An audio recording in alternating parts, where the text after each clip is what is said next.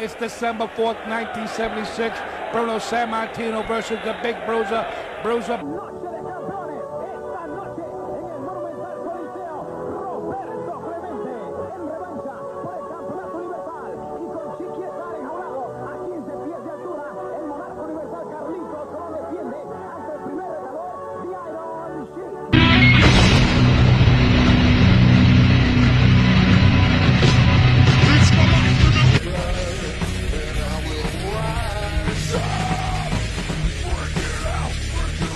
Momentos tempranos en ese encuentro y atacando de todas maneras. Yo no sé qué está haciendo. Están doblegando ahí.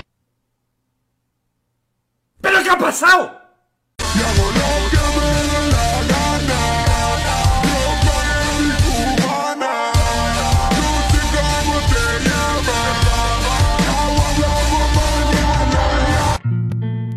Así que habiendo dicho esto, o habiendo visto esto, mejor dicho, no estamos en el 1970, mucho menos en el 80, mucho menos en el 90, ni en los 2000. Estamos en el 2020 y aunque suene un poco estúpido recalcárselo a la gente, parece que se les olvida. ¿Por qué? Porque tenemos en un bando las personas que dicen que la lucha libre de antes era mejor. Y tenemos en otro bando las personas que lucharon en el pasado, que se refieren a la lucha libre del pasado como lo más grande del mundo. Sin embargo, como pudimos ver en ese video, o como lo van a estar viendo ahora, Bruce el Brody perdió con Bruno Sammartino en el 70 y algo con un paquetito.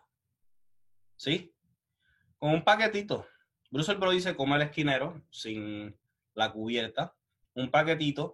Uno, dos y tres. Ahora me pregunto yo, ¿qué ustedes creen que sucedería si en el 2020 sucediera una lucha con dos nombres así de grandes y se acabara en un paquetito?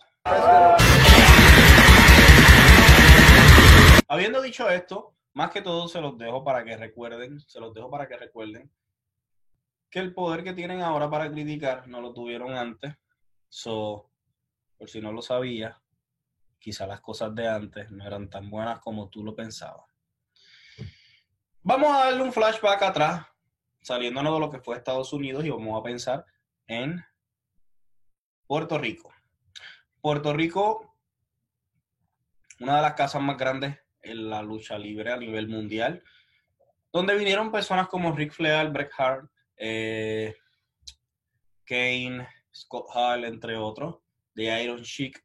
Vinieron todos ellos a Puerto Rico porque era una de las casas más grandes en la historia. ¿Sabes? Tú venías para acá, te entrenabas y eso, Puerto Rico era caliente. Era uno de los mejores territorios de lucha libre a nivel mundial en los 80, eh, 70, 80 y 90. Lamentablemente, por situaciones en las cuales no me incumben a mí, eh, todo eso se fue a la borda. Y la lucha libre puertorriqueña ahora no es lo mismo de lo que era hace 20 años atrás. Ojo, ¿por qué? Porque la lucha libre evolucionó. Que haya evolucionado no significa que haya mejorado para bien o para mal. Simple y sencillamente evolucionó. Y ante los ojos de ciertas personas ha mejorado para bien, entre los ojos de otras personas ha mejorado para mal. Ahora bien, ponte a pensar, una lucha eh, en los 80 y los 70, en, lo- en Puerto Rico, quizás en los 90, no tenía el, el mismo fast pace que tiene ahora. ¿Por qué? Porque mucha toma de árbitro, mucho llaveo, vamos a salir, vamos a asustar a la gente con los tenedores, mientras nosotros estamos embarrados en sangre hasta más no poder. ¿Por qué? Porque la fanaticada puertorriqueña le gusta la jodienda, le gusta la sangre, le gusta las luchas hardcore, etcétera, etcétera, etcétera. Habiendo dicho esto, eh, la lucha libre boricua hasta cierto punto actualmente se ha querido eh, ir a la par con la lucha libre mundial. Muchos high flying, eh, muchos spots, lo cual no es culpa de la lucha libre mundial, es culpa tuya. Que no puedas llevar un ritmo de lucha en el cual tú puedas mezclar la psicología, el storyline y los spots y el high flying. Habiendo dicho esto, vamos a hablar un poco de storyline. ¿Por qué? Porque va de la mano con, qué? con que la lucha libre haya evolucionado. En los tiempos de antes, tú vendías una lucha con el storyline más allá de lo que sucediera dentro del ring. Por eso es que existen personas como Rey González que en la actualidad quizá no se pueden comparar con un Justin Dynamite, pero te llenaban así de rápido con un Justin Dynamite o, Mark Davis o luchadores como Electro que tienen agilidad y tienen un, atletismo increíble dentro de un ring, pero te llenaban así de rápido cualquier cancha o cualquier coliseo. En la actualidad la psicología y el storytelling se ha ido un poco por la borda. So, analizando eso, tenemos a los Social Injustice eh, Justice Warriors eh, y los Key Warriors y los luchadores que se retiraron o los luchadores que luchan hoy en día. Sí, porque en la, en la, en la actualidad, en la actualidad ha sido algo interesante aquí en Puerto Rico, es algo que, mira, uh, se me para la se, se, me para la piel, me para la piel de gallina, porque yo no puedo creer que hoy en día existan luchadores del pasado que sí, está bien, pueden dar su opinión porque fueron luchadores, pero esto es como el gobierno. Si cuando tú fuiste luchador, sin importar la época, eh, no traíste algo positivo o algo bueno a la mesa, o lo traíste y no fue lo mismo, o qué sé yo, pues no vengas ahora a decir que la lucha libre es una basura, que eh, la WWE es una basura, o que IW es una basura, o que New Japan es una basura, o que si la lucha libre actual es una comedia. ¿Por qué? Porque si nos ponemos a analizar, ¿en serio la lucha libre antes era tan buena? ¿O en realidad simple y sencillamente nos estamos dejando llevar por la melancolía? Hablando del storytelling, por años la gente alrededor del mundo ha dicho que compañías como la WWE se les ha olvidado bregar con el storytelling al fanático sino que te ponen lucha tras lucha tras lucha tras lucha y se acabó. Llega la pandemia, lo cual significa que todas las compañías de lucha libre, de deporte, todo, por si acaso no sabe lo que es una pandemia, es lo que estamos viviendo ahora mismo, lo cual significa que todo se paraliza porque la vida de todos nosotros ha cambiado.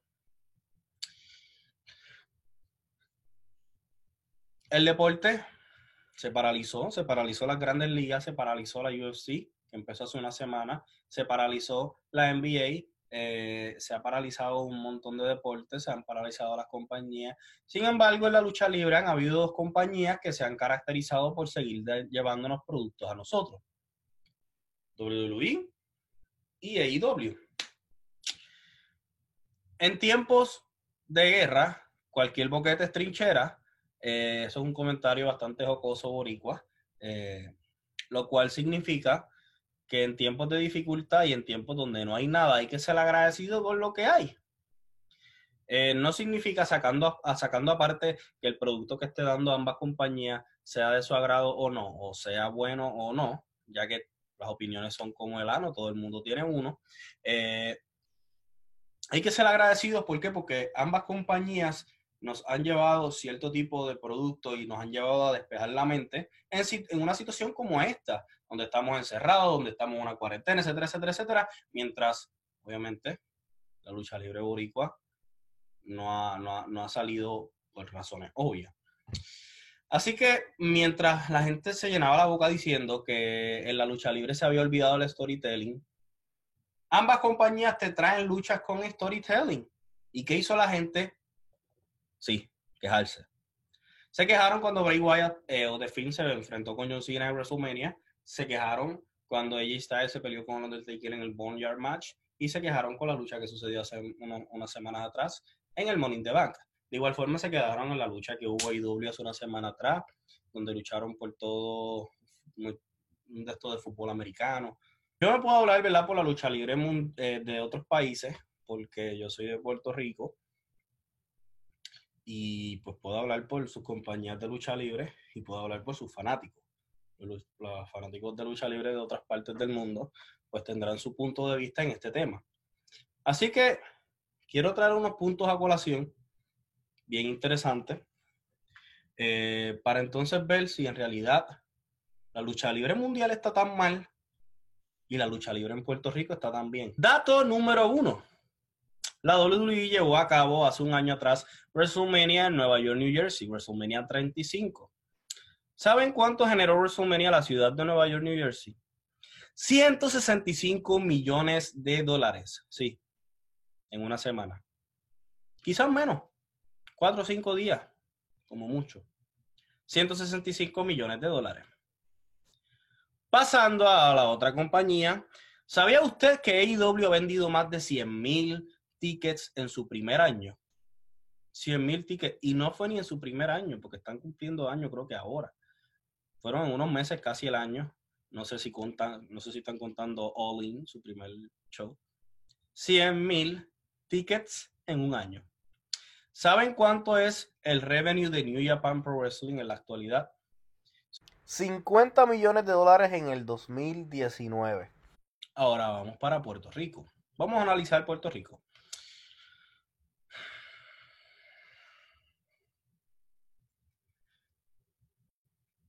Luchan en cancha, coliseo y caserío, en las cuales muchas veces están en negativo.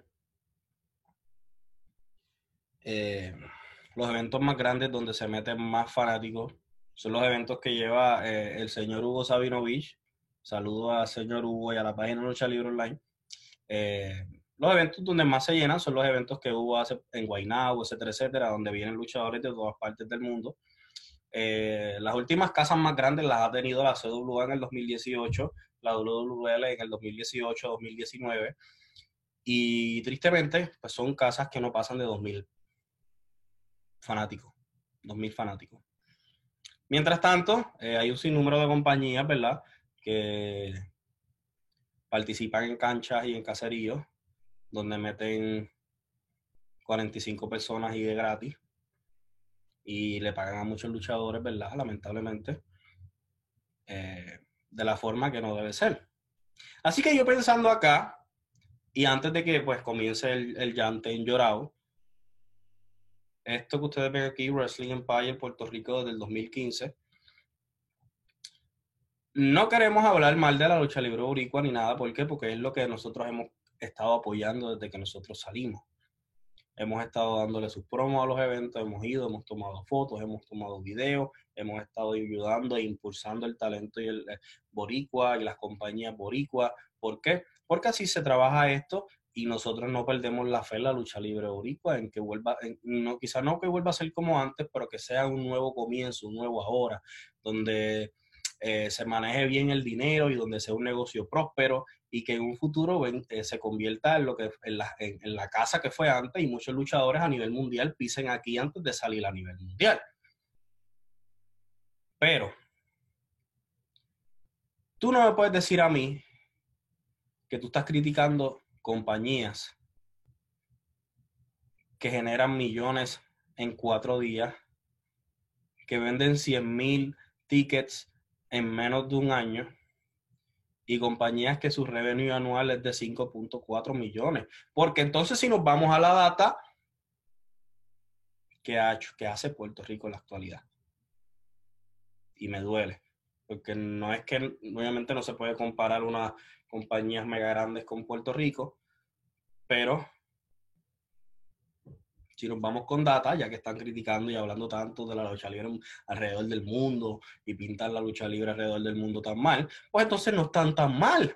Habiendo dicho esto y todos los datos, la lucha libre evolucionó. La forma de hacer lucha libre evolucionó. El UFC ha evolucionado. De igual forma, las grandes ligas y de igual forma la NBA. Tú no ves a los, lucha, a, los, a, los, jugadores de la NBA jugando en Converse y jugando con los pantalones que eh, de los pantalones Putin ni nada por el estilo. La lucha libre ha sido lo mismo.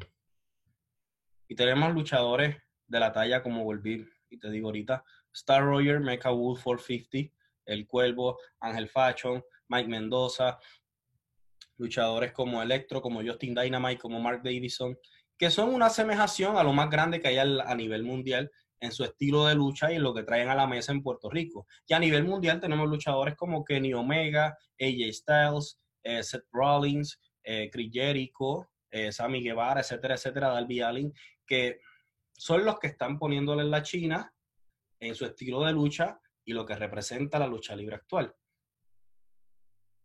Así que, ¿ustedes creen y los voy a dejar con esta pregunta.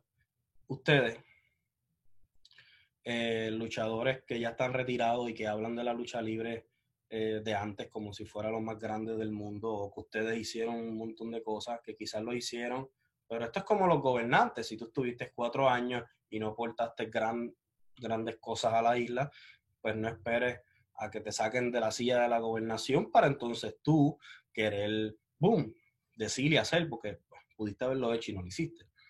O fanáticos que quieren saber más o que creen que saben más, o fanáticos que quieren ser luchadores o luchadores que quieren ser fanáticos.